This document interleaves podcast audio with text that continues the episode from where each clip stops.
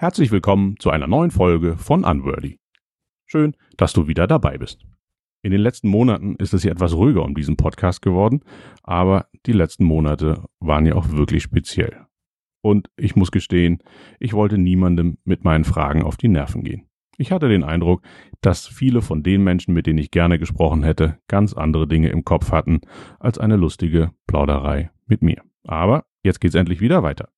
Ich treffe mich wieder mit spannenden Macherinnen und Machern, die nicht nur reden, sondern ihre Ideen in die Tat umsetzen. Bevor es losgeht, noch ein Hinweis in eigener Sache. Ich freue mich natürlich über jeden Like und jeden Kommentar, egal ob bei Apple Podcasts oder Spotify. Ihr könnt mir aber auch gerne unter Unworthy Podcast auf Instagram, Twitter, LinkedIn oder Facebook folgen. Schickt mir auch gerne eine Nachricht, wenn ihr Verbesserungsvorschläge oder Ideen für weitere Gäste habt einfach an mail at unworthy.com. Jetzt aber zur neuen Folge. Heute zu Gast Stefan Klaus von Heimplanet. Stefan und sein Partner haben zwei Jahre lang ein Zelt entwickelt, das sich in 15 Sekunden aufbauen lässt. Die ganze Geschichte und warum ich unbedingt mit dem Zelt nach Island muss, jetzt. Viel Spaß!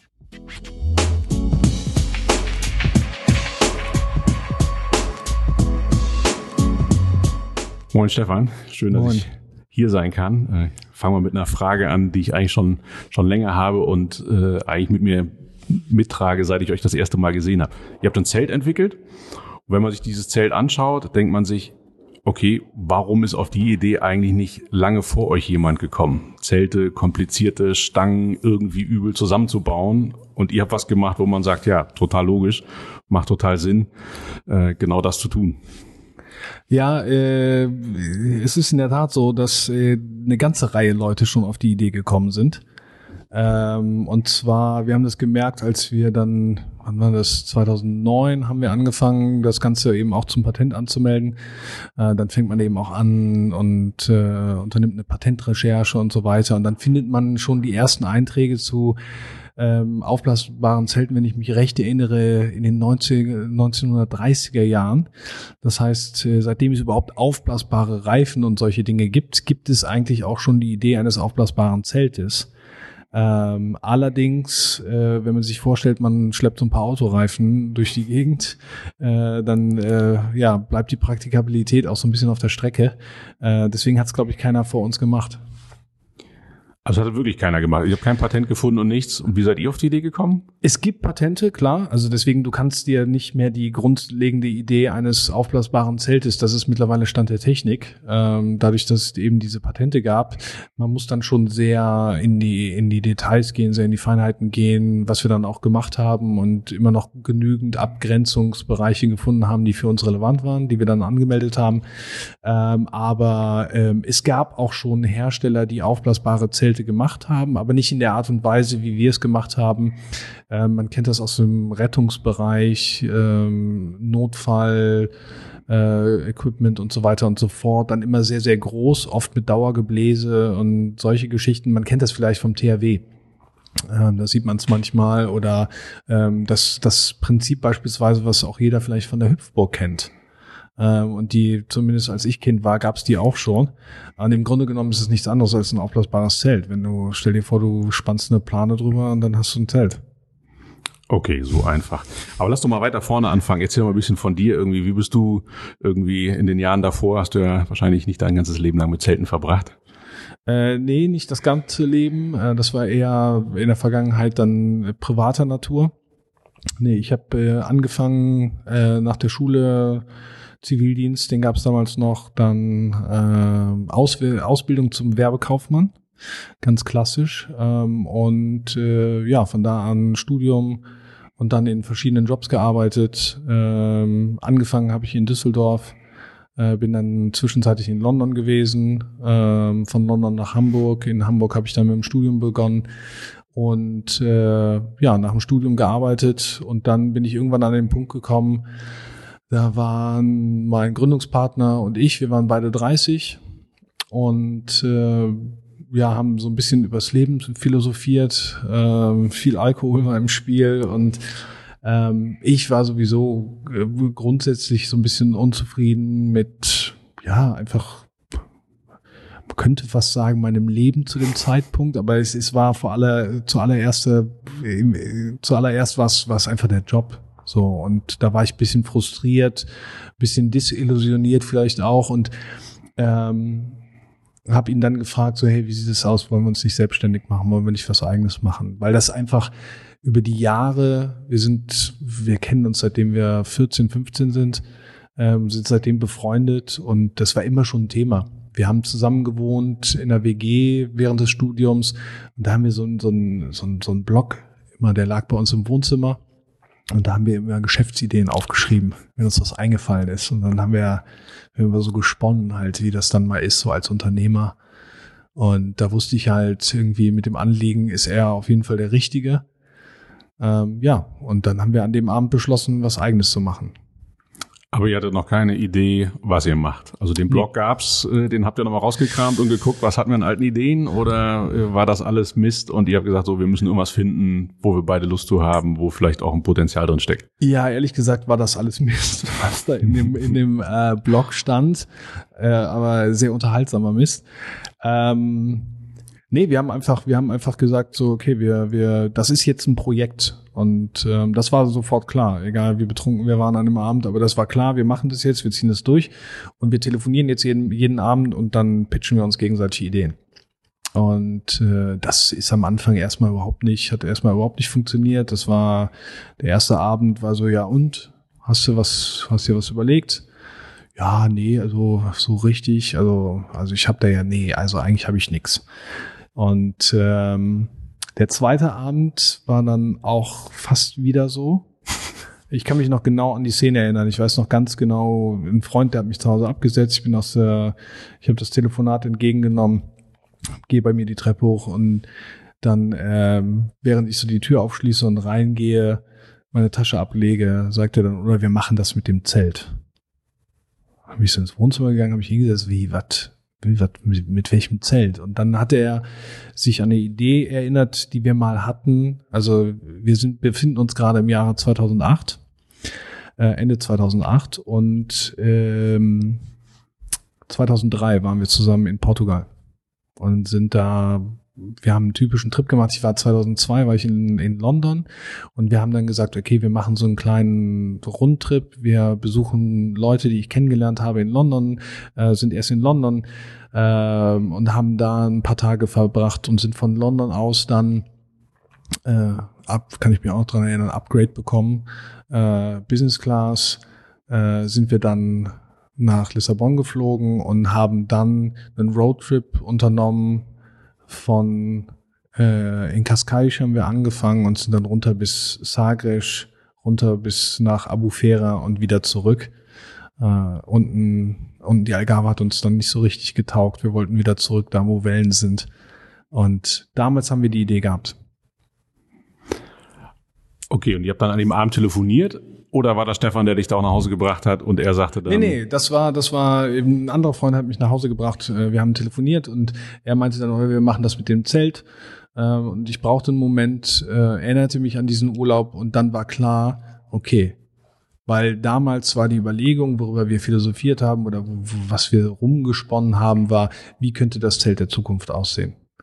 Äh, wir haben uns in einer typischen Situation befunden. Wir waren ähm, abends unterwegs. Wir waren, nachdem wir am Strand waren, ähm, noch ein bisschen ähm, länger essen gewesen und kamen dann zurück ähm, zu unserem Platz, wo wir, den wir auserkoren hatten, wo wir unser Zelt aufschlagen wollten. Das war eben auch kein offizieller Zeltplatz, ähm, sondern direkt am Strand eben. Und äh, wir haben angefangen, das Zelt aufzubauen und es fing an zu regnen. Und dann lagen wir dann nebeneinander, klitschnass, äh, beide in, in dem Zelt und haben eben philosophiert, das kann ja nicht sein. Also wir haben, äh, ich erinnere mich noch dran, als ich eben Kind war, so sieben, acht Jahre oder so, habe ich gedacht, 2020, äh, alles nach 2000, äh, da fliegen wir in Autos und äh, da ist halt das, was wir uns als Zukunft so vorstellen, ist dann auch Realität. Ähm, und das war dann so, ja, wie könnte denn dieses Zelt in Zukunft aussehen? Und ja, dann haben wir halt vieles überlegt. Wir hatten da damals auch noch keine konkrete Idee. Das waren einfach so ein bisschen Spinnereien. Einfach, das war keine ernste Unterhaltung. Das war einfach so, ja, wie man so halt plaudert. Und ähm, Aber als er das dann äh, mich dran erinnert hat, ich fand das sofort schon mal spannend. Also den Gedanken, ähm, Zelt alleine als, als Produkt ähm, und alles, was mit dem Zelt einhergeht. Also dieses ganze Reisen, unterwegs sein, ist es unglaublich emotionsgeladen, ist es unglaublich ähm, für viele Leute auch so ein, so ein ganz ähm, so eine ganz entscheidende Phase im Leben auch. Also ähm, beispielsweise die, die meisten Leute oder sehr viele Leute ähm, sind unterwegs im Zelt, wenn sie so zwischen 18 und Anfang 30 sind. Und das ist halt so genau die Zeit, wo sich eigentlich entscheidet, was wird mal aus dir, ne? um es mit den Worten mhm. meiner Eltern zu sagen.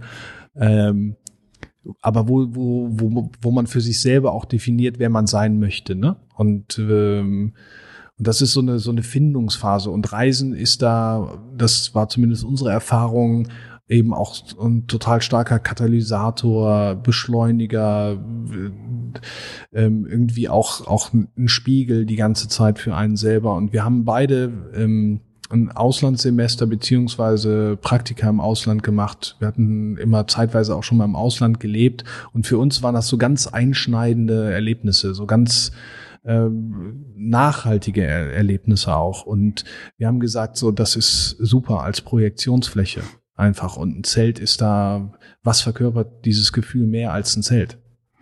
Und war für euch klar, als ihr angefangen habt, darüber nachzudenken, dass ihr ein Produkt machen wollt? Ja. Oder hätte es auch eine Dienstleistung sein können, zu sagen, Mensch, da machen wir halt auch irgendwie eine Agentur auf und beschäftigen oder was weiß ich, ein Reisebüro, beschäftigen uns mit, mit Reisen. Aber war, war der Wunsch danach, was Anfassbares zu produzieren? Ja, ja, es war auf jeden Fall ganz klar, ähm, was, äh, was Physisches zu machen. Ähm, und ähm, ganz am Anfang war auch mal die Idee einfach, ähm, wir haben mal äh, am Anfang auch, als wir damit angefangen haben, wussten wir noch gar nicht genau, wo geht es hin mit dem Produkt, in welche Richtung. Ähm, was macht da eigentlich Sinn? Wir haben ganz viele, viele Ideen auch ähm, geprüft, uns damit auseinandergesetzt und äh, viele verworfen einfach. Ähm, weil wir auch gedacht haben erstmal, dass vielleicht ist das ja gar nicht was, was man hauptberuflich macht. Also vielleicht ist das einfach so ein Ding, was wir erstmal nebenbei laufen lassen, so als eine Art Projekt. Und dann wird da vielleicht was draus oder aber auch nicht. Ähm, wenn, wir, wenn wir damals schon gewusst hätten, was da alles auf uns zukommt, so weiß ich nicht, ob wir da, ob wir dann losgelaufen wären. Ja, aber das ist immer gut, dass man das vorher nicht weiß, sonst äh, macht man sich gar nicht erst auf den Weg.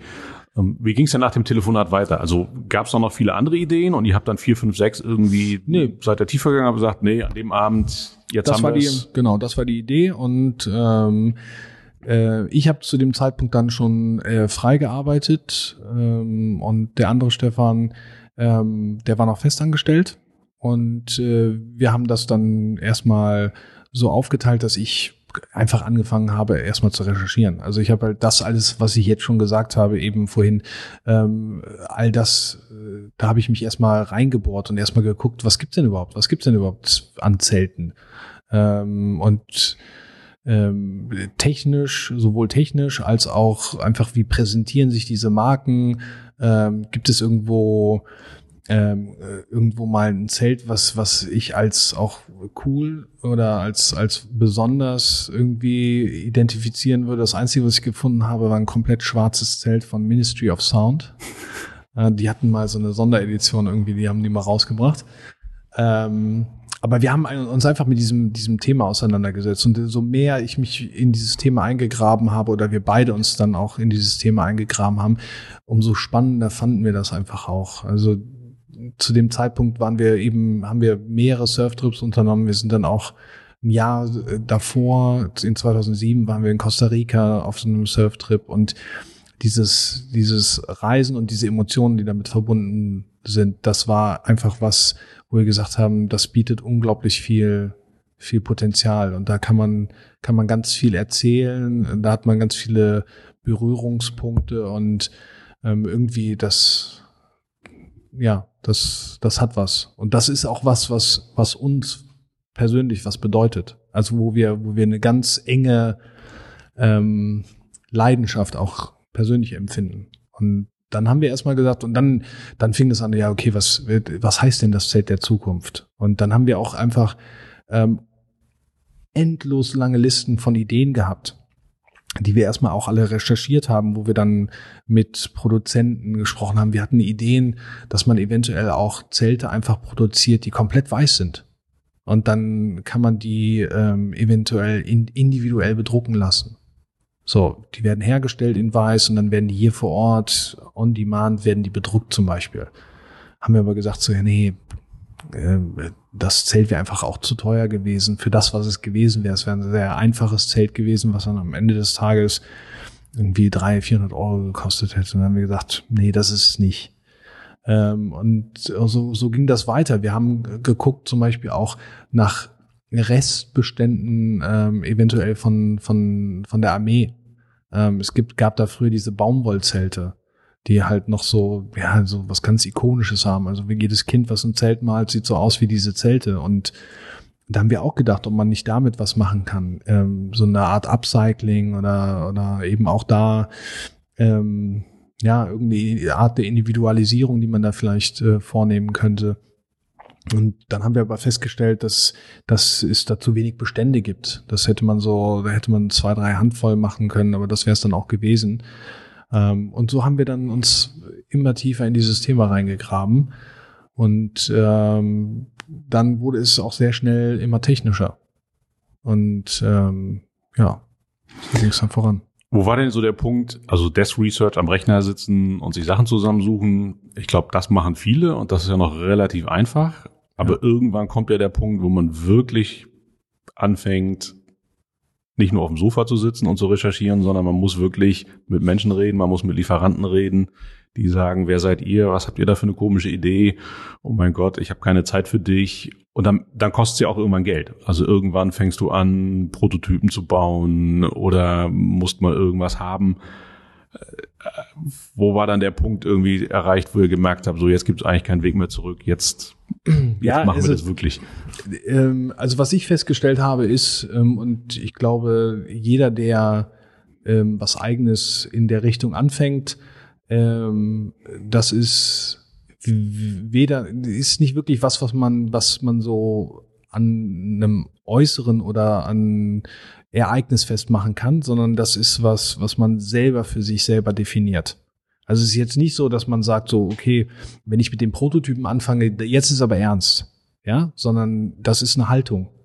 Und ähm, das war bei uns halt, ja, auch, wir haben uns irgendwann zusammengesetzt, wir konnten uns eben, Stefan hat äh, zu der Zeit in Berlin gelebt, ich war hier in Hamburg und ähm, wir haben uns dann immer am Wochenende gesehen. Sonst, wir haben das schon, das war eben auch in 2008, wir haben das eben alles per Skype und hin und her und E-Mails hin und her schicken, haben wir es eben gemacht.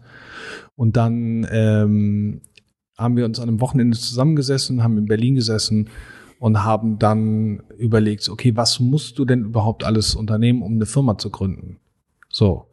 Ähm, welche Bereiche müssen wir denn abdecken, beziehungsweise in welchen Bereichen müssen wir uns schlau machen? Und wer von uns beiden würde denn was machen? Und dann haben wir wirklich ein Blatt Papier genommen, haben alle Bereiche, die uns dann eingefallen sind, aufgeschrieben und haben die aufgeteilt. Und das ist auch im Grunde noch die Aufteilung, die wir bis heute haben. So, und dann haben wir halt einfach angefangen. Und dann war beispielsweise ein Punkt zum Beispiel das Thema ähm, Förderleistung. Mhm. So. Also wenn du, wenn du dich in das Thema Förderleistung einarbeitest, das ist halt äh, ja nicht nur abendfüllend, das ist wochenfüllend. Aber das war dieser Moment, wo wir da gesessen haben und dann auch danach wirklich äh, ein bisschen kitschig äh, formuliert tief in die Augen geschaut haben und einfach gesagt haben, machen wir das jetzt oder ne? Ist das jetzt ein hier ist es jetzt einfach mal wir gucken mal oder machen wir das?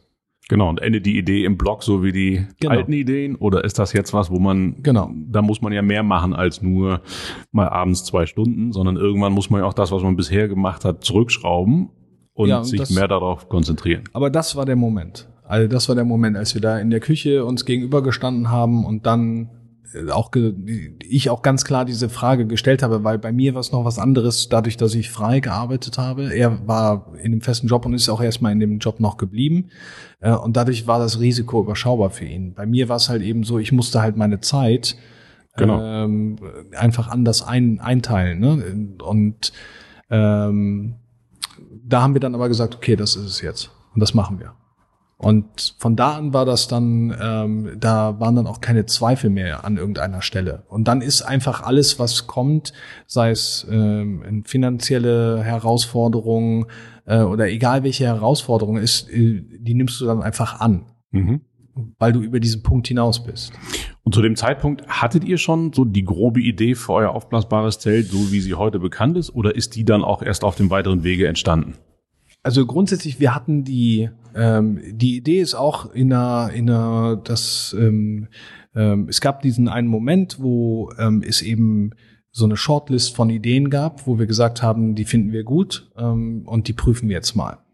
Und diese Shortlist, die habe ich eins nach dem anderen abgearbeitet und habe die dann immer mit Stefan besprochen und ähm, dann äh, bin ich eigentlich zum Schluss gekommen, okay, davon macht eigentlich nichts Sinn. Das, äh, nichts davon ist in, in irgendeiner Form als Geschäftsidee sinnvoll.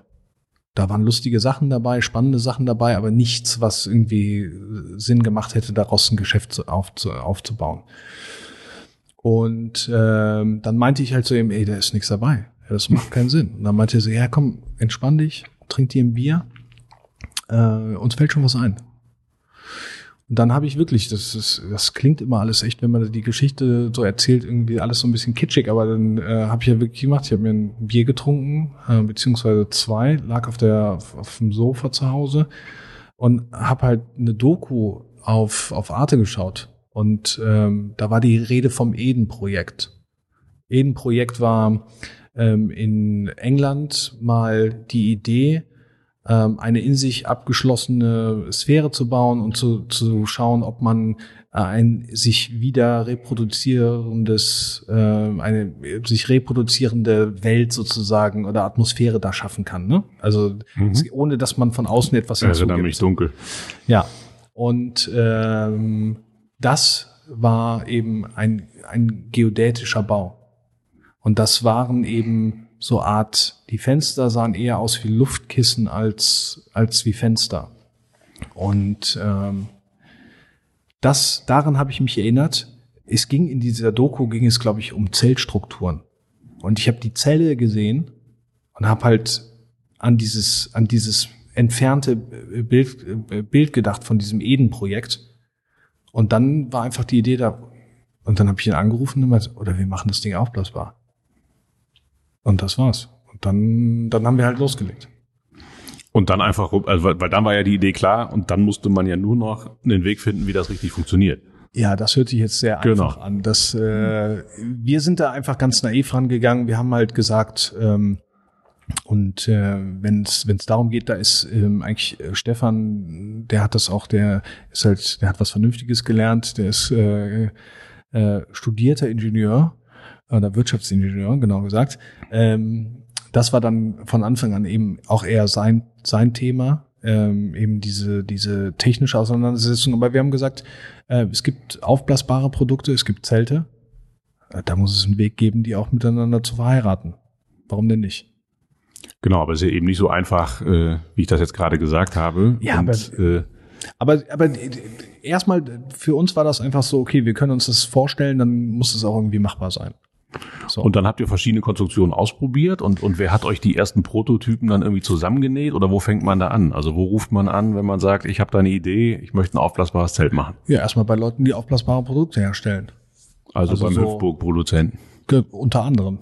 So. Und ähm, oder Leute, die aufblasbare Pools bauen.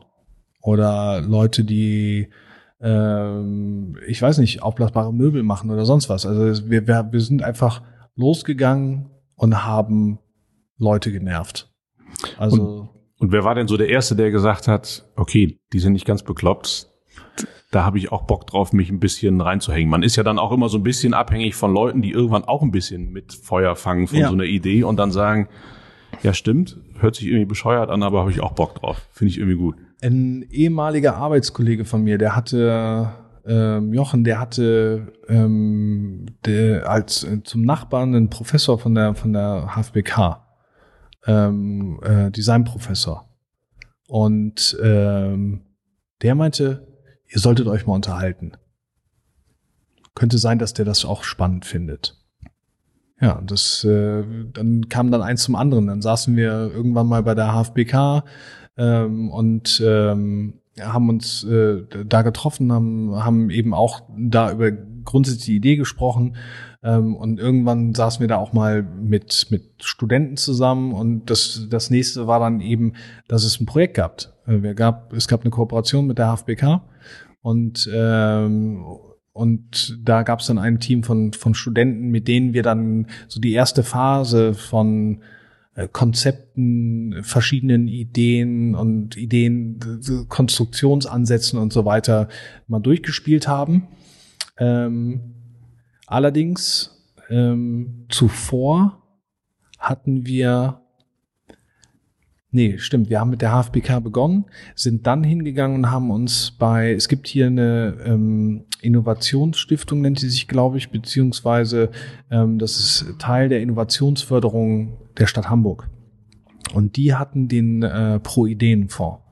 Und der Pro-Ideen-Fonds, ähm, die Besonderheit dieser Förderung ist, und das ist auch der Grund, warum wir dann letztendlich in Hamburg gelandet sind und nicht in Berlin, ähm, die Besonderheit ist, normalerweise gibt es Förderungen, die ähm, fertige Prototypen, fertige Geschäftsideen fördern. Mhm. Ähm, es gibt ganz selten Förderungen, die eine Idee oder ein, ein Konzept fördern, mit dem man dann zum Prototypen kommt. Und das war der ganz entscheidende Unterschied. Und da haben wir uns beworben. Ähm, das ist, äh, da muss man relativ umfangreiche Projektskizze anfertigen, wo man dann eben erklärt, was man machen möchte, wieso das sinnvoll ist und warum das geschäftsmäßig auch äh, Erfolg haben könnte.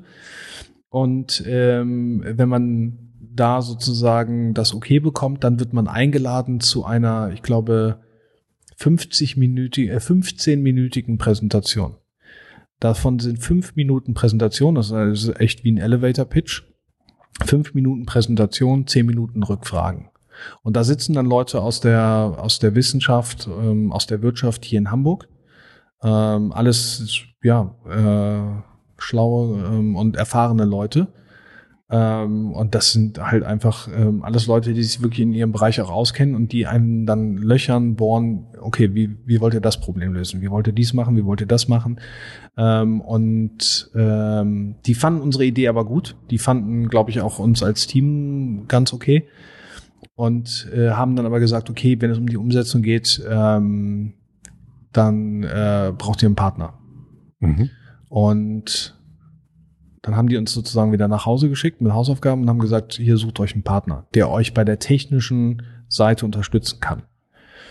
Und äh, dann haben wir recherchiert, um, ja, letztendlich sind wir bei einem Ingenieursbüro gelandet, die uns dann äh, dabei unterstützt haben, das Ganze zu entwickeln.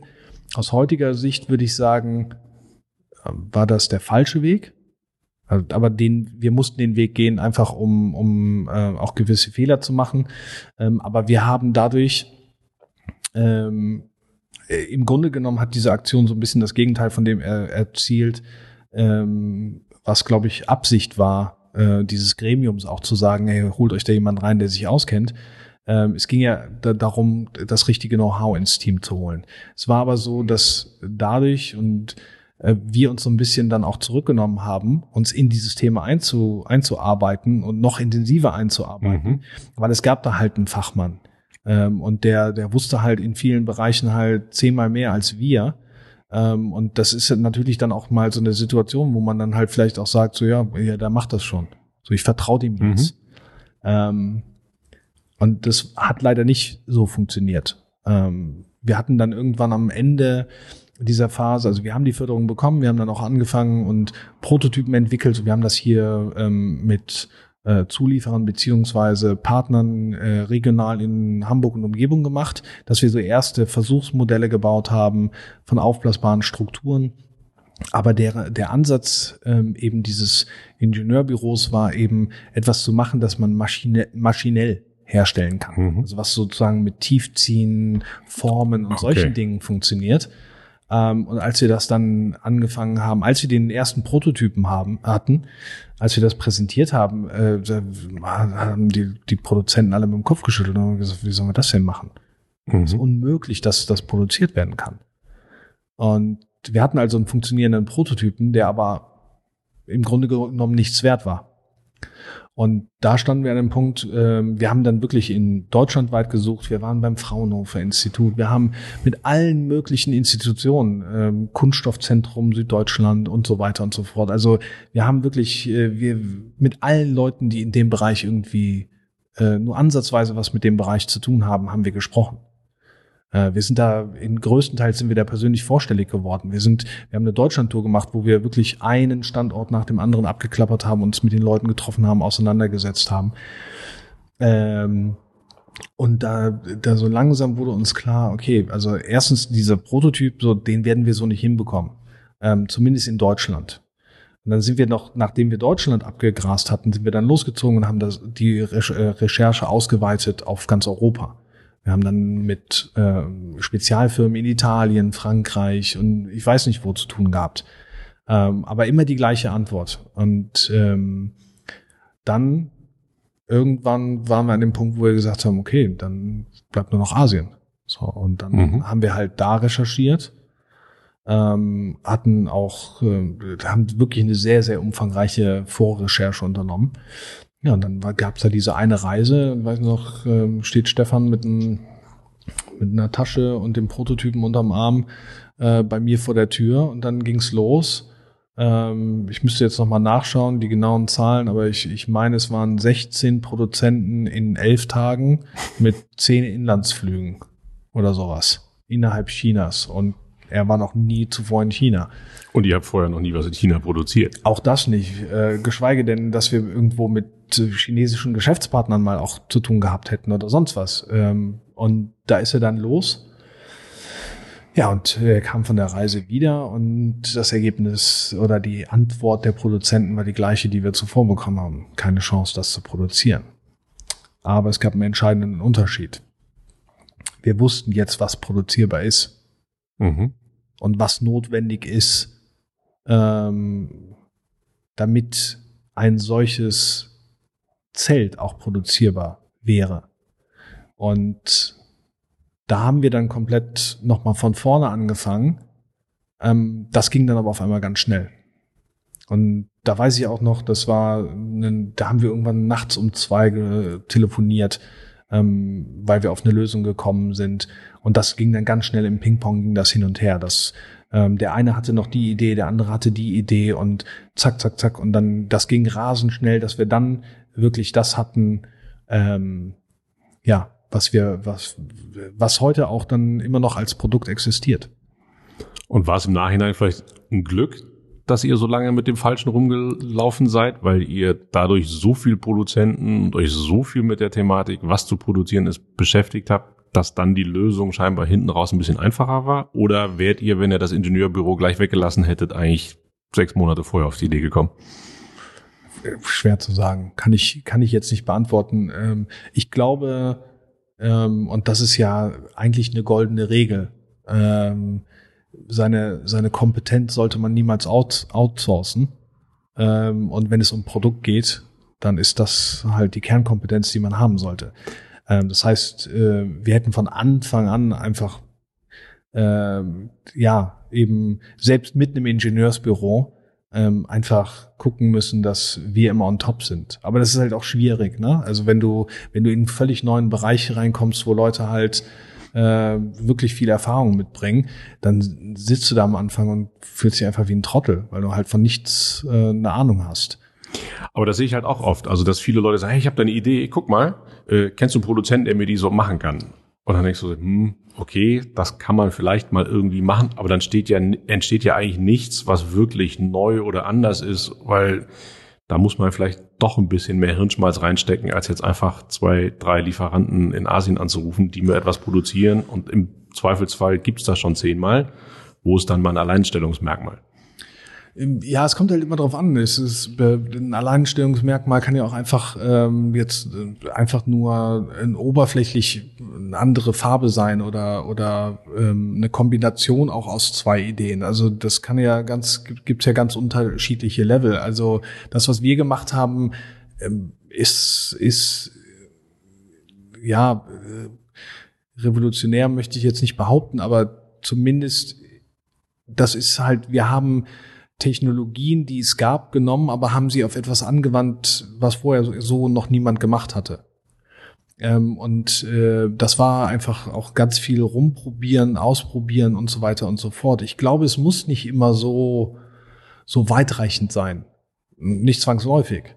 Ähm, Aber glaubst du nicht, in dem Bereich, wo ihr unterwegs seid, geht es ja sehr, sehr, sehr viel um Funktion. Da kann ich ja nicht einfach was machen, was irgendwie nett aussieht und oberflächlich ist und ich mal es ein bisschen anders an, sondern das war ja wirklich euer USP, wo die Leute bestimmt, also glaube ich, und auch als ich das erste Mal gesehen habe, hingeguckt haben und gesagt, okay, Moment, da ist ja jetzt irgendwas anders. Damit muss ich mich jetzt mal irgendwie kurz auseinandersetzen, als das x-te Zelt mit Gestänge und okay, cooles Camouflagemuster, aber es ist eigentlich genau das gleiche Zelt, was es halt schon zehnmal gibt. Absolut, deswegen haben wir es ja auch gemacht. Und deswegen haben wir ja auch ähm, einfach weiter gebohrt und eben äh, nicht bei all diesen Widerständen und Hürden, die, die uns da in den, nicht in den Weg gestellt wurden, aber die, denen wir einfach begegnet sind, äh, nicht irgendwann das Handtuch geschmissen, weil wir einfach dran geglaubt haben und gesagt haben, okay, das ist so anders, das ist so besonders auch, äh, das lohnt sich jetzt. Und äh, das ja, da, da, wir wollten einfach auch nicht einsehen, dass es, dass es nicht geht. Verdammt nochmal. Das, wir hatten uns das in den Kopf gesetzt und das war einfach, äh, wir können uns das vorstellen. Jetzt verdammt nochmal, machen wir das auch. Ja, und das finde ich so schön, dass ihr das einfach gemacht habt, ohne jetzt irgendwie User Research und sonst was. Also äh, große Firmen hätten jetzt irgendwie tausende von Leuten befragt, wollt ihr ein aufblasbares Zelt? Und alle hätten gesagt, kann ich mir nichts drunter vorstellen, will ich nicht. Ihr wart ja quasi die einzigen Nutzer, die ihr befragt habt, weil ihr selber irgendwie unterwegs wart und Zelten wart und habt, wir glauben daran. Dann hat man irgendwann diese ganze Seite geschafft, dass man das theoretisch produzieren kann. Wie waren denn die ersten Reaktionen? Also haben dann auch alle im Kopf geschüttelt und gesagt, na gut, das Zelt brauchst du aber keiner? Oder habt ihr sofort gemerkt, als ihr es vorgestellt habt, okay, das, das könnte wirklich was werden, weil das eine habt ihr dann geschafft, Produktion irgendwie hinbekommen, die Idee. Aber jetzt geht's ja darum, irgendwie Nachfrage aufzubauen. Ähm, ganz unterschiedlich. Ähm, also es ist definitiv so gewesen, dass ähm, wir haben damals, ähm, es gibt von der ISPO, die findet ähm, ja mittlerweile auch wieder zweimal statt, aber äh, ISPO, die klassische ISPO, ähm, findet im Winter statt und ist eine Messe, die sich halt komplett mit allem befasst, was das Thema Sport betrifft. So, und die haben ein Programm, das nennt sich ISPO Brand New. Mhm. Und da kann man sich eben mit einer innovativen Idee, mit äh, irgendwas Spannendem, was man im Bereich Sport neu entwickelt hat, neu designt hat, kann man sich eben bewerben. Und da haben wir uns beworben und haben daran auch dann teilgenommen. Das ist dann so ein abgegrenzter Bereich innerhalb der Messe ähm, wo auch immer viele Leute hingehen, um zu gucken, eben, weil das ist wirklich eine Ansammlung von sehr, sehr innovativen und neuen Dingen. Äh, und da geht eigentlich jeder, der, der in dem, in dem Geschäft irgendwie tätig ist, der geht da auf jeden Fall einmal vorbei, um, um mal einen Blick drauf zu werfen.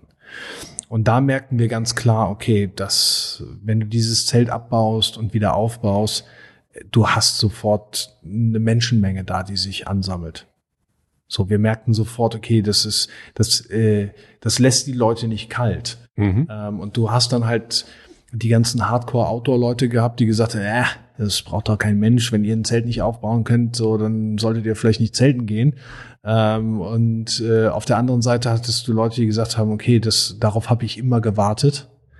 Ähm, und das ist ja schon mal super. Das ist genau, ja wenn man so ein bisschen polarisiert. Wenn ja, irgendwie gar nichts passiert, dann ist vielleicht nee, was das, falsch. Da knistert's ja. Und äh, wenn du da, wie gesagt, wenn du einfach dieses Zelt in sich zusammenfallen lässt und dann dauert es, das dauert 15 Sekunden, dann steht das Ding. Ähm, und das ist einfach, da kommen die Leute, die wollen das anfassen, die wollen, äh, die wollen verstehen, wie das funktioniert. Ähm, wir haben Leute gehabt, ähm, die hingegangen sind, wenn wir sie nicht dran gehindert hätten, die hätten das ganze Ding bei uns auf dem Stand auseinandergenommen. So, also das war, das merken wir schon, dass das, ähm, dass das auf jeden Fall eine Sache ist, die, ähm, die relevant ist in irgendeiner Form oder eben wie du es gesagt hast, polarisiert.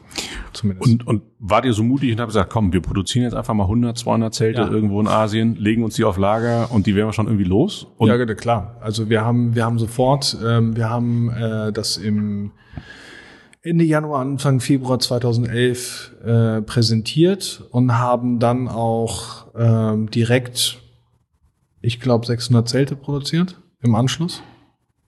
Aber schon mit dem Feedback von der Messe. Ähm, da, da, das möchte ich jetzt gar nicht, weiß ich nicht mehr. Ich weiß nicht, ob wir, ich glaube, weil, weil wir die Prototypenentwicklung ähm, schon so weit laufen, hatten laufen lassen.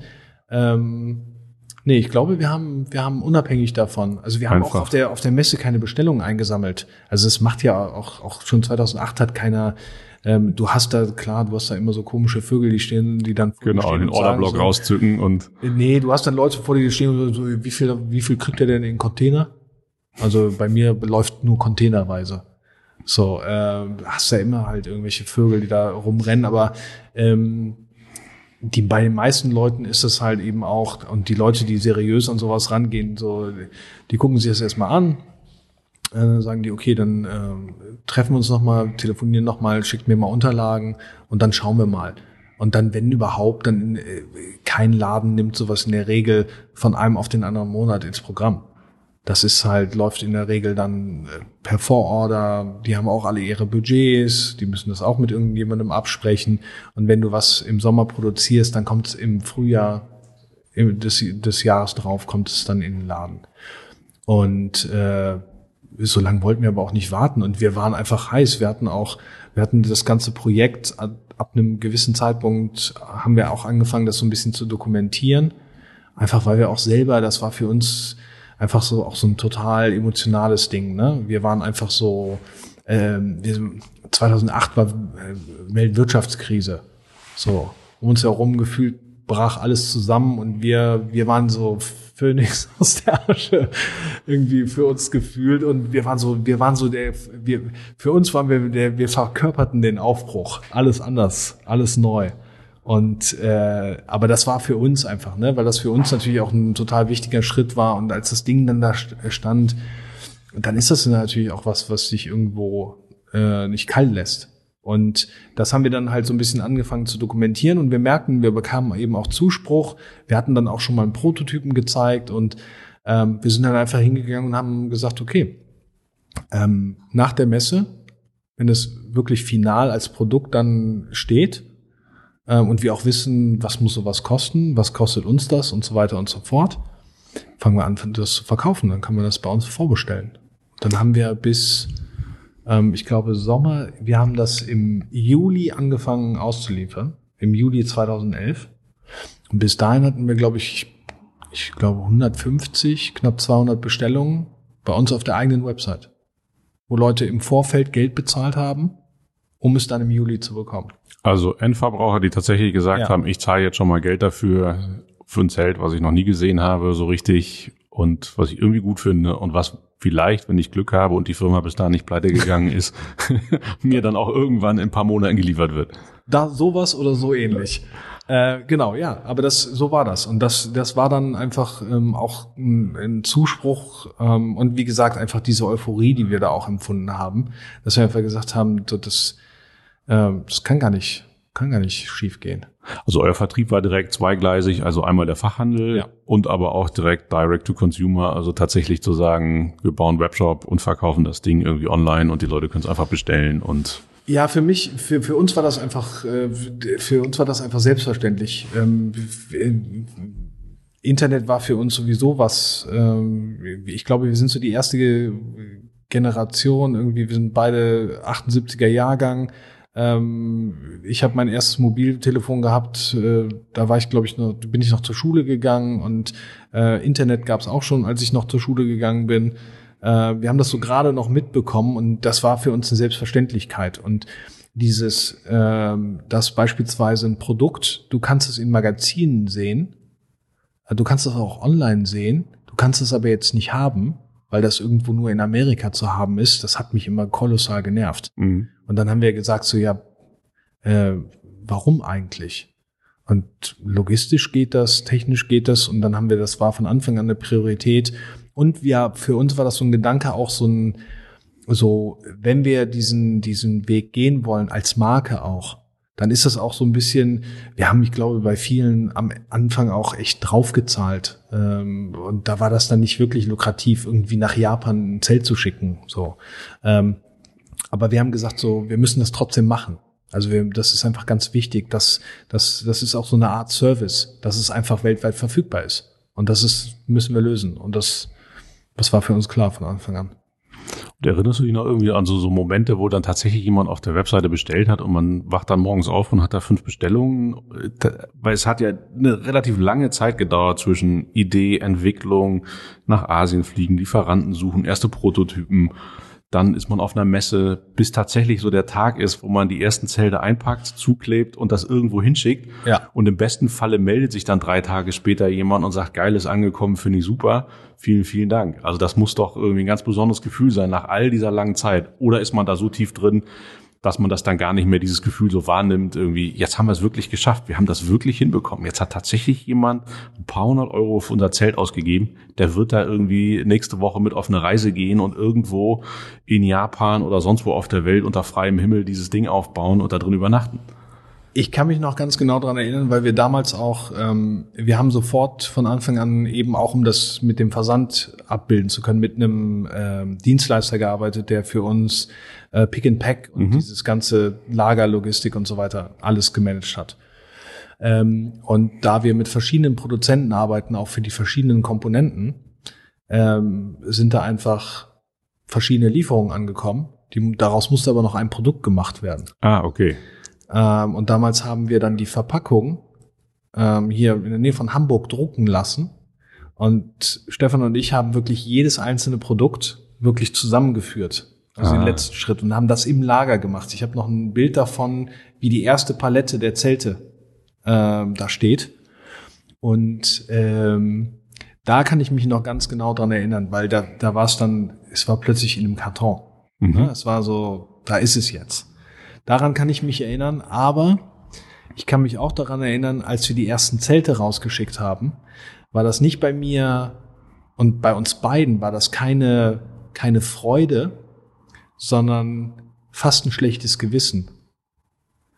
Weil wir diese, wir haben diese ganze Entwicklungsphase durchgemacht und wir sind so vielen Problemen auf dem Weg begegnet, dass wir die natürliche Reaktion bei uns war, okay, was haben wir übersehen? Und es war dieses schlechte Gewissen, okay, wir schicken das jetzt raus. Und da hat jemand eben ein paar hundert Euro für bezahlt und der bekommt das jetzt. Und hoffentlich gefällt ihm das. Also es war nicht diese, diese, an dem Punkt war dann, war nicht diese Euphorie da, sondern im Gegenteil einfach so, wir waren so ein bisschen, oh Gott, oh Gott hoffentlich geht es gut. Mhm. An dem Punkt. Und wann kam so ein bisschen die Erleichterung? Ah. Uh, als so die ersten Feedbacks von Kunden kamen irgendwann, nee, die, Wochen später die, oder? Die ist noch nicht eingetroffen. Bis heute nicht. Immer noch die Sorge. Nee, es ist, es ist wirklich so, dass, ähm, also das bei vielen Sachen einfach jeder, der, der schon mal Produkt gemacht hat, also auch Produktion und so weiter, irgendwer hat mir mal erzählt, Production is the bitch. Also das ist halt wirklich das, wo, wo halt, wo es wirklich tricky wird auch. Und das haben wir halt einfach ein reales Produkt ähm, mit wie, wie ein Zelt. Das hat so viele Komponenten oder eine Tasche. Das sind so, das ist so komplex. Ähm, ähm, und da kann du kann kann es einfach immer passieren, dass man dass man nicht irgendwas übersehen hat. Ja, und das ist nicht Oder, ein Stück Software irgendwo, wo man sagt, gut, das ja, lasse ich jetzt mal zehn Nutzer testen und dann gucke ich, was die sagen und so dann drehe ich an der Schraube und dann schicke ich nochmal irgendwie ein kleines Update hinterher, sondern nein, ja. ich muss irgendwann sagen, das ist es jetzt das gebe ich jetzt in Produktion und dann ist das irgendwann in einem Container und kommt hier an. Und dann kann ich es auch nicht mehr ändern. Also, oder es zu ändern ist so aufwendig, dass ich es ja, wahrscheinlich gleich neu produzieren kann. Aber dann muss das zum Kunden. Ja, also die, das ist gerade bei, also bei neuen Produkten ist das, äh, ist das nach wie vor so, dass dieses Gefühl da ist. Aber bei den Produkten, die wir jetzt halt schon länger haben, ist es mittlerweile so und äh, da ist so viel jetzt wirklich so viel Zeit, so viel auch Erfahrung mittlerweile reingeflossen. Ähm, und da wissen wir einfach, weil so viele Zelte auch unterwegs sind ähm, und wir wissen, wie wenig Reklamationen wir haben, ähm, dass wir da auch, auch wir dem Ganzen mittlerweile vertrauen können. Also äh, nee, mittlerweile ist es, hat es sich ein bisschen geändert, aber bei neuen Produkten ist immer, immer noch so dieses Gefühl da erstmal, hoffentlich geht's gut. Und gab es also auf dem Weg so Momente, wo ihr gesagt habt, okay, wenn das jetzt nicht in den nächsten drei Tagen, nächsten drei Wochen irgendwie das und das eintritt, dann müssen wir das aufhören? weil das hört sich ja auch nach einem relativ langen Zeitraum an. Du hast als Freelancer wahrscheinlich okayes Geld verdient, irgendwie mit wenig Risiko in Anführungszeichen, hast dein Laptop aufgeklappt, bist in Agenturen gegangen. Und auf einmal zieht sich das so über so lange Zeit. Es hat wahrscheinlich auch länger gedauert, als ihr gedacht habt. Ja, das ist länger. eigentlich immer so, dass diese Dinge länger dauern. Also wie oft war man da an dem Punkt, dass man gesagt hat, ja super, ich habe jetzt auch keinen Bock mehr irgendwie äh, von Ravioli äh, mich zu ernähren, sondern jetzt muss ich irgendwie auch wieder Geld verdienen. Also ich glaube, ein schönes Beispiel dafür ist diesen fertigen Prototypen, von dem wir gedacht haben, dass wir ihn jetzt innerhalb der nächsten zwei, drei Monate anfangen zu produzieren, hatten wir, ich glaube, im Herbst 2009. Das erste Zelt auf der Messe präsentiert, was es dann letztendlich geworden ist. 2011. Da ist ein komplettes Jahr dazwischen gewesen, was wir einfach nicht eingeplant hatten. Also das war, also wir haben 2000, in 2010 auch die Firma gegründet. Im Februar 2010 ähm, und zu dem Zeitpunkt dachten wir, würde bei uns halt schon Produktion losgehen. Die ist dann losgegangen genau ein Jahr später. Also es ist wirklich so ein Jahr, was, was in unserem ganzen Plan, in der ganzen Überlegung einfach nicht vorgesehen war. Und das war einfach schon, das war zwischenzeitlich auch ähm, echt bitter. So, das war, aber wir waren einfach, ähm, es gibt ja diesen Ausdruck Mut der Verzweiflung. Mhm. So, und äh, ich weiß definitiv, was das heißt. Also das, äh, wir waren an Punkten, ähm, es gibt nur noch nach, nach vorne. So, und du bist da so, du hast so viel, so viel, ähm, so viel Arbeit, so viel Zeit, so viel auch Geld oder sonst was ähm, reingesteckt und du willst dieses Ding einfach nicht fallen lassen. Und, und, hat euch euer Umfeld da eher immer unterstützt? Weil das hört man ja auch oft so, ah komm, lasst es doch lieber, macht doch lieber wieder was sicheres. Oder waren auch die um euch rum alle so, dass sie gesagt haben, komm, geile Idee, das wird schon. Ja, das war, war eher, eher motivierend. Also ähm, ich kann mich, ich kann mich nicht an ein Beispiel erinnern, wo jemand gesagt hätte, ach komm, äh, mach doch, mach doch wieder vernünftig oder, oder so. Oder nee.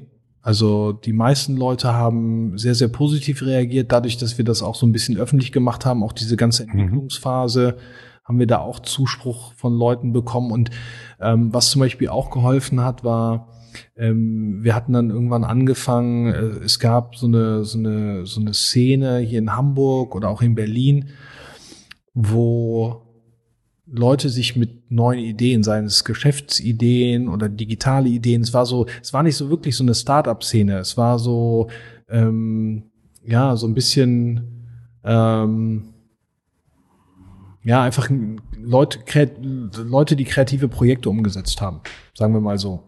Ähm, und da gab's alles von Produkten oder von, von Firmen oder von auch Agenturen. Da waren auch Agenturen, die sich präsentiert haben ähm, bis hin zu Leuten, die einfach ja eher was in Richtung Kunst gemacht haben.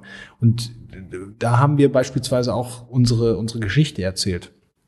Und auch mit den ganzen äh, Up and Downs, die wir so erlebt haben, das haben wir da geteilt und ähm, da haben wir echt viel Zuspruch bekommen. Und ähm, das hat irgendwo auch geholfen.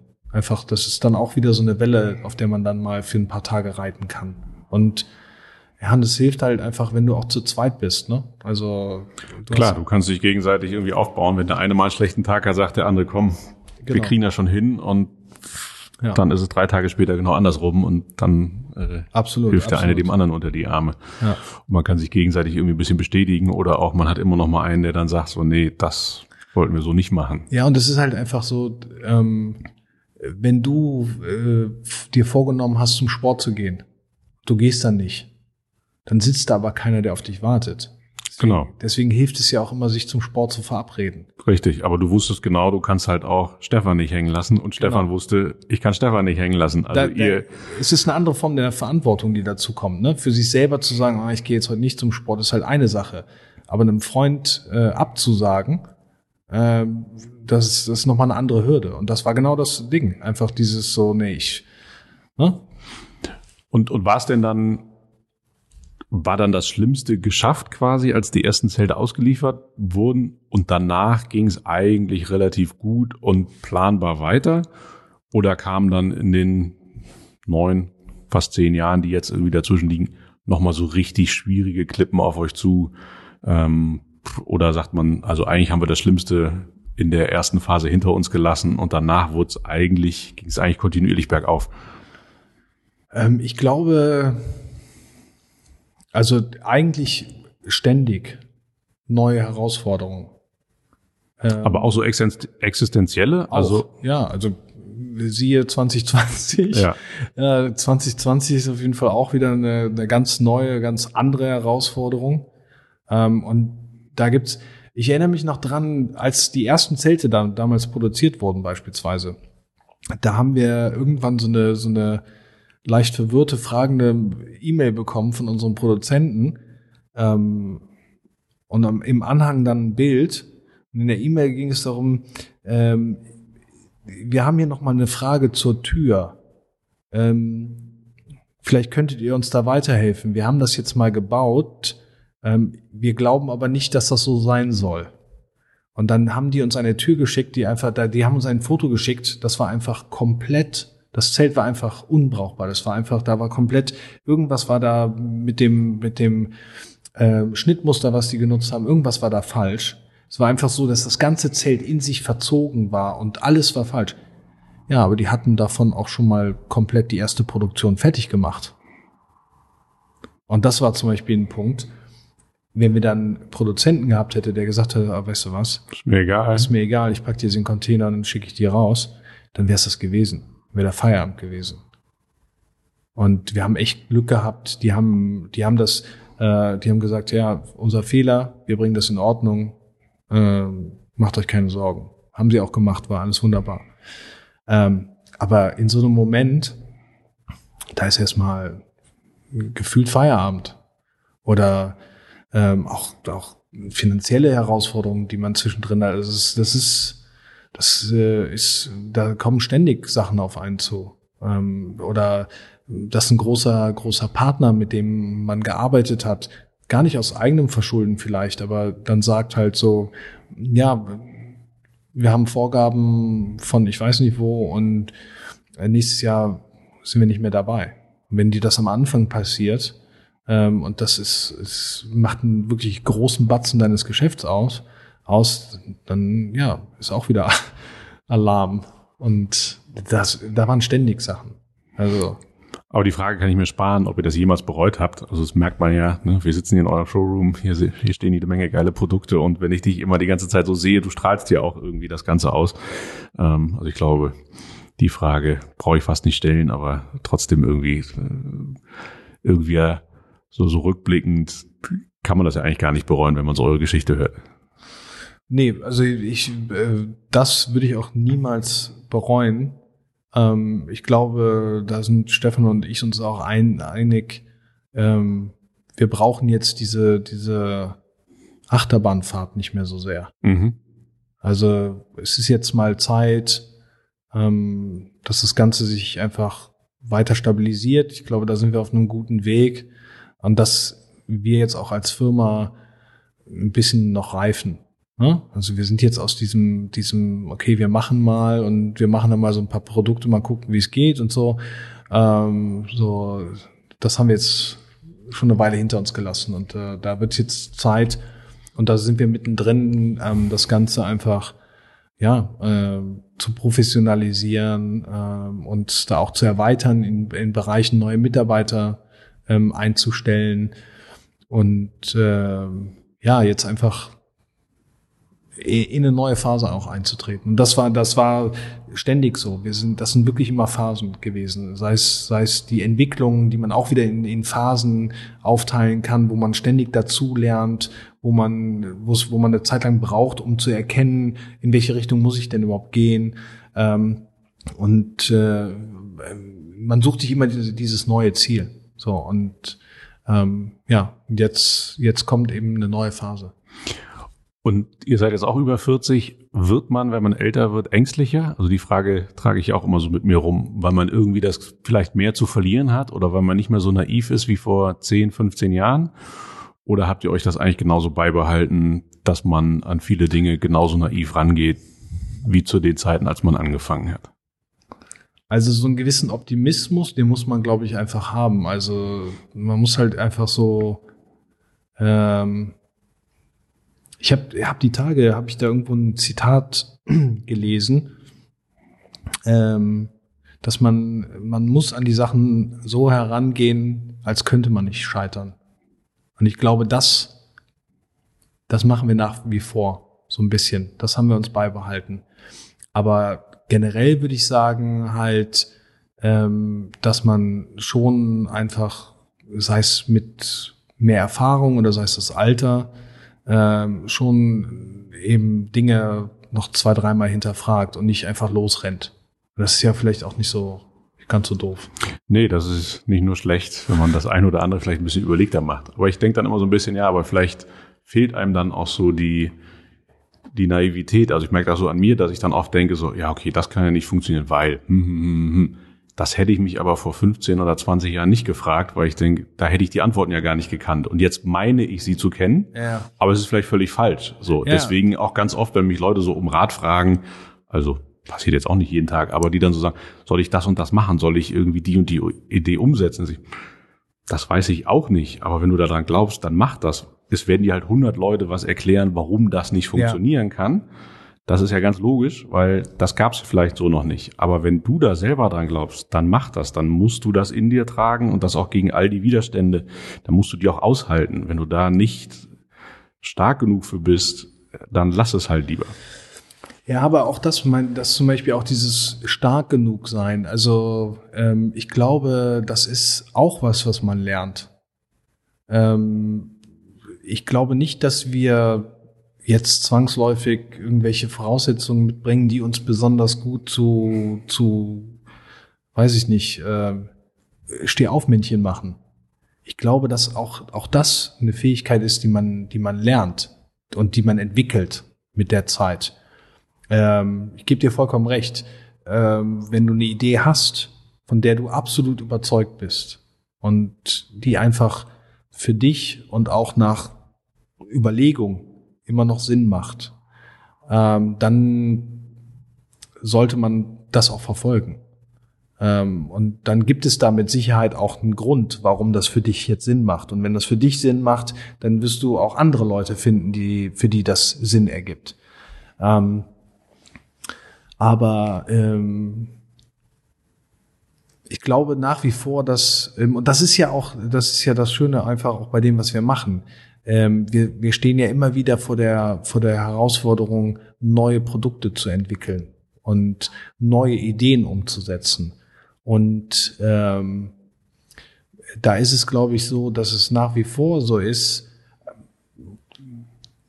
dass wir, dass wir, wenn, wenn da was ist, was wir uns vorstellen können, von dem wir glauben, dass da ist, das hat was.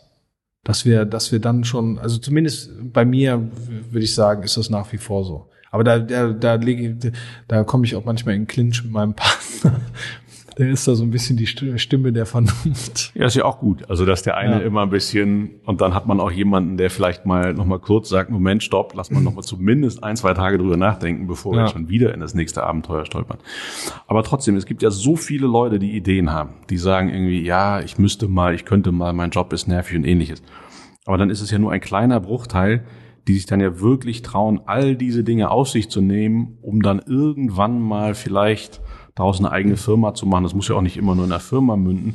Und dann beginnt ja der Marathon eigentlich erst. Also warum schaffen das so wenige? Oder woran liegt das eigentlich? Liegt das hier irgendwie in Deutschland auch an der Erziehung, an, an Schulen, an anderen Dingen? Weil man muss ja schon ein bisschen irre sein. Ja, ich glaube, ich glaube, du hast es gerade eben schon mit deiner Frage eigentlich beantwortet. Ähm, ich glaube, es ist einfach dieses, diese Skepsis, diese, diese Verhaltenheit, dieses ähm, eher das Problem als die Lösung sehen, ähm, was, was vielleicht auch ein bisschen ja, Teil unserer Mentalität in Deutschland ist. Und ich glaube, in Ländern wie den USA beispielsweise, da ist es eben so, dass die Leute ja auch oft man, manchmal für meine Begriffe einfach ein bisschen zu euphorisch oder zu positiv ähm, Dinge betrachten oder, oder bewerten und, und kommentieren. Ähm, da ist es eben so, dass, dass ja, da ist, ist ein anderer Spirit, da ist eine andere Haltung definitiv da. Und ich habe hier den Eindruck, so ganz oft, man will natürlich nicht scheitern, weil das ist irgendwie ein Makel, wenn man in Deutschland scheitert, äh, vielleicht mehr als in anderen Ländern. Aber auch, dass viele einfach alles perfekt haben wollen und über ihre Idee gar nicht mit anderen reden, sondern sagen, ich habe da eine Idee und bevor ich die jemand anderem erzähle, unterschreib mir mal ein NDA. Also auch das ja. habe ich schon ganz oft erlebt, dass ich ja, sage, ja. ich habe da eine Idee, die hatte noch nie jemand, unterschreib mir ein NDA. Wo ich aber glaube, was das Beste ist, was man machen kann, ist mit möglichst vielen Menschen über seine Idee sprechen, weil nichts ist so schützenswert, es sei denn, ich entwickle jetzt irgendwie einen Impfstoff gegen Corona oder ähnliches. Da sollte man vielleicht nicht mit jedem drüber reden, was, was, was man da Stand der Forschung ist.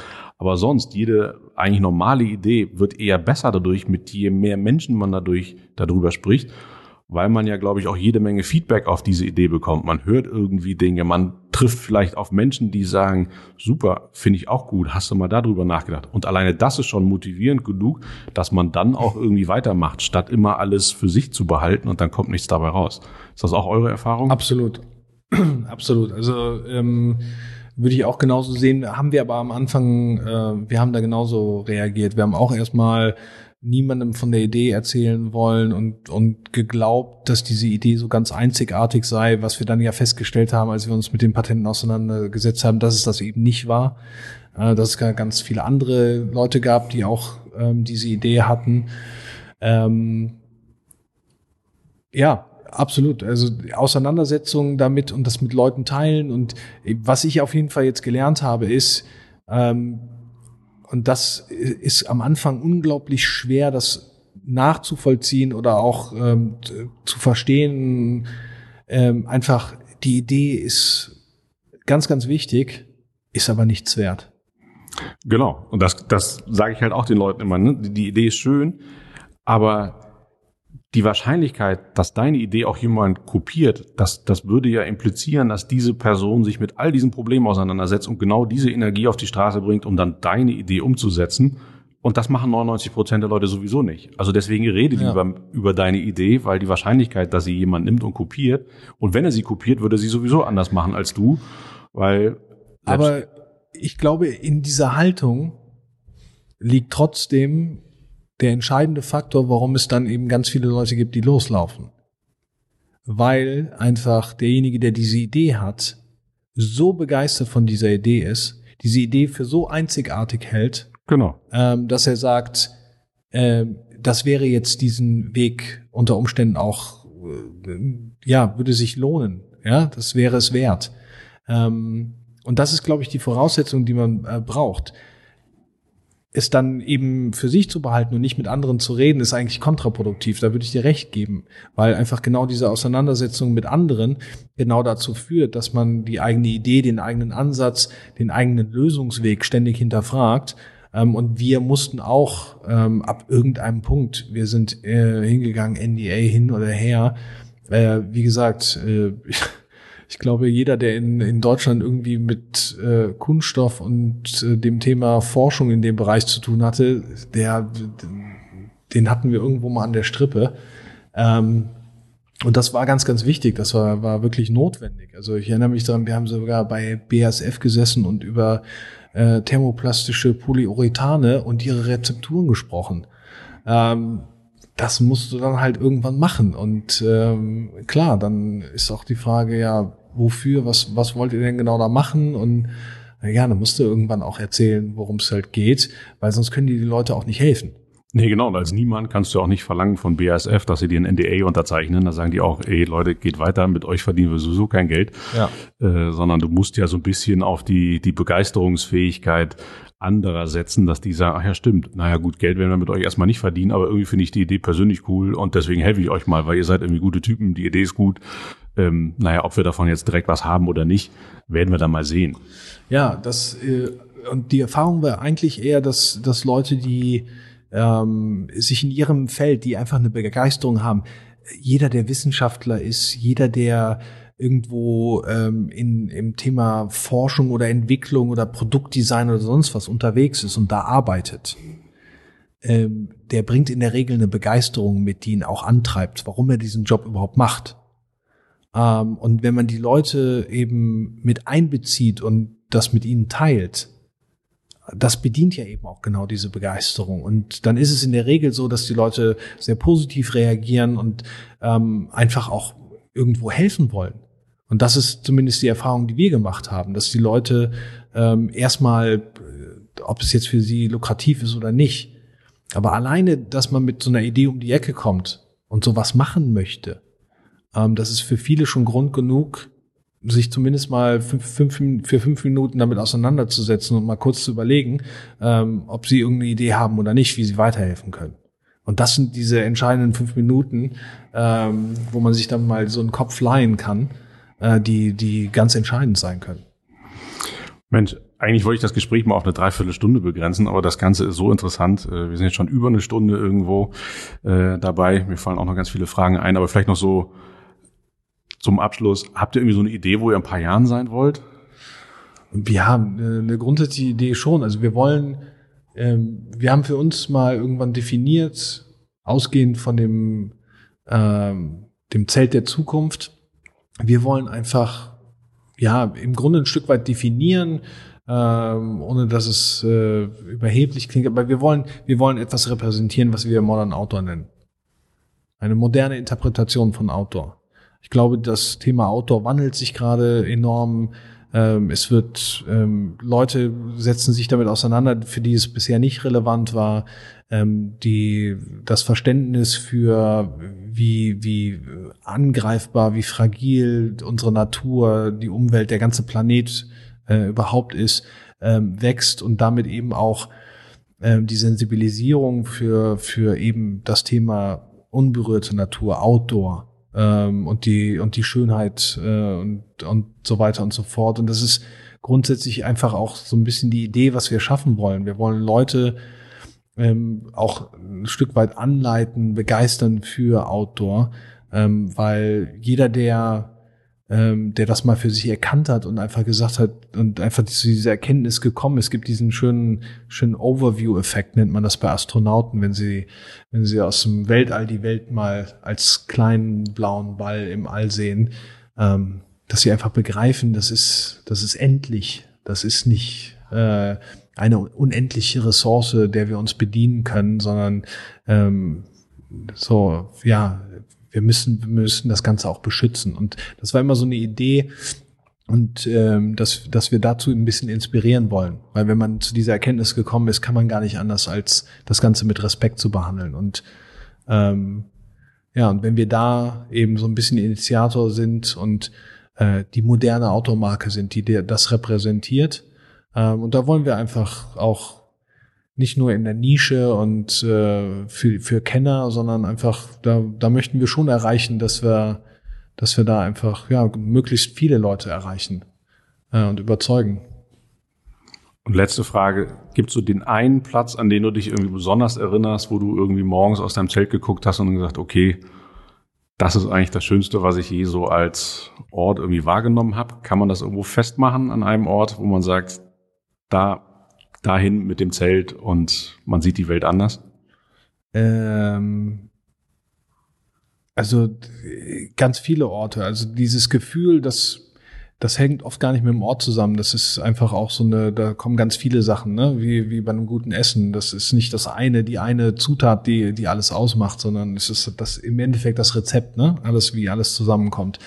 Aber ja, Island. Äh, Island ist schon abgedreht das ist halt schon irgendwie anderer Planet. Eigentlich so fühlt sich das an ganz, ganz vielen Stellen an. Das, äh, das, das lässt einen schon, ja, einfach staunen.